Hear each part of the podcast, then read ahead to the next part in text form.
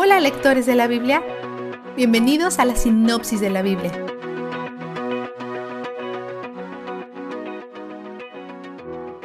Hoy Jesús rompe los sellos del pergamino del Padre, uno por uno.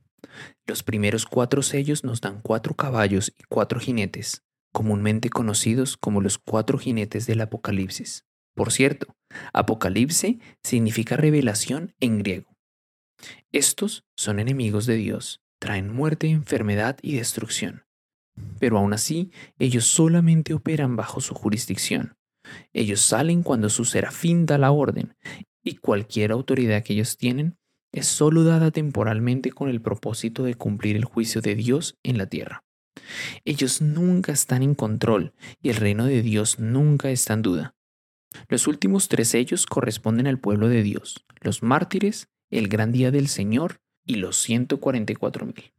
Este número es probablemente simbólico, representando una multitud mucho mayor. Unos dicen que son el remanente de los judíos y otros dicen que representan a todos los creyentes de todos los tiempos. El silencio en el cielo es seguido por las oraciones del pueblo de Dios. Luego, los siete ángeles tocan siete trompetas. Las primeras cuatro trompetas traen desastre a la tierra y a los cielos. Al sonar la quinta trompeta, una estrella cae del cielo. Esto puede referirse a la caída de Satanás. Isaías 14:12, Lucas 10:18. Él parece dirigir un ataque de langostas, las cuales son probablemente simbólicas. Las langostas son usualmente una referencia a los ejércitos. Pero a estas langostas no se les permite matar a ninguno de los hijos de Dios. La sexta trompeta trae una plaga y más fuerte, pero nada de esto produce arrepentimiento. Cuando otro ángel se presenta con otro rollo, él pone un pie sobre la tierra y un pie en el mar, y levanta al cielo su puño, y luego declara la soberanía de Dios sobre estos tres reinos.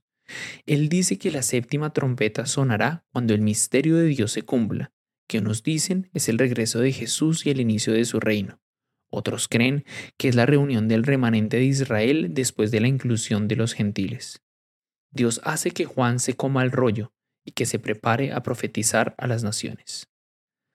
Aquí hay una nota importante.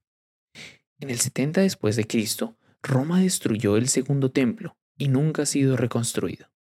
Algunos judíos dicen que es imposible reconstruirlo, ya que ellos han perdido el arca del pacto. Muchos cristianos creen que no es necesario reconstruirlo, porque ahora el Espíritu de Dios habita en su pueblo, no en un edificio. A causa de este evento, hay un debate sobre el significado del capítulo 11, que incluye una visión del templo y su destrucción. Unos dicen que este libro fue escrito a mediados de los 60, antes de la destrucción del templo, y creen que Juan profetizó lo que pasó en el 70. Otros creen que fue escrito al principio de los 90 y que profetiza acerca de un futuro templo literal. Incluso, otros piensan que este es un templo simbólico, y que representa la morada actual de Dios, su pueblo. Cuando Dios dice que su ciudad santa será pisoteada por tres años y medio, estas mismas teorías aplican. Ya sucedió literalmente en el año 70, pasará algún día literalmente, o le pasará a su pueblo simbólicamente. Aquí aparecen dos testigos que son llamados candelabros y olivos. Ya que las iglesias eran los candelabros antes en esta visión, unos creen que los candelabros representan el testigo de la iglesia en los últimos tiempos.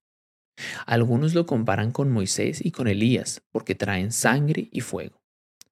Unos los comparan con Josué, el sumo sacerdote, y Zorobabel, el líder del pueblo.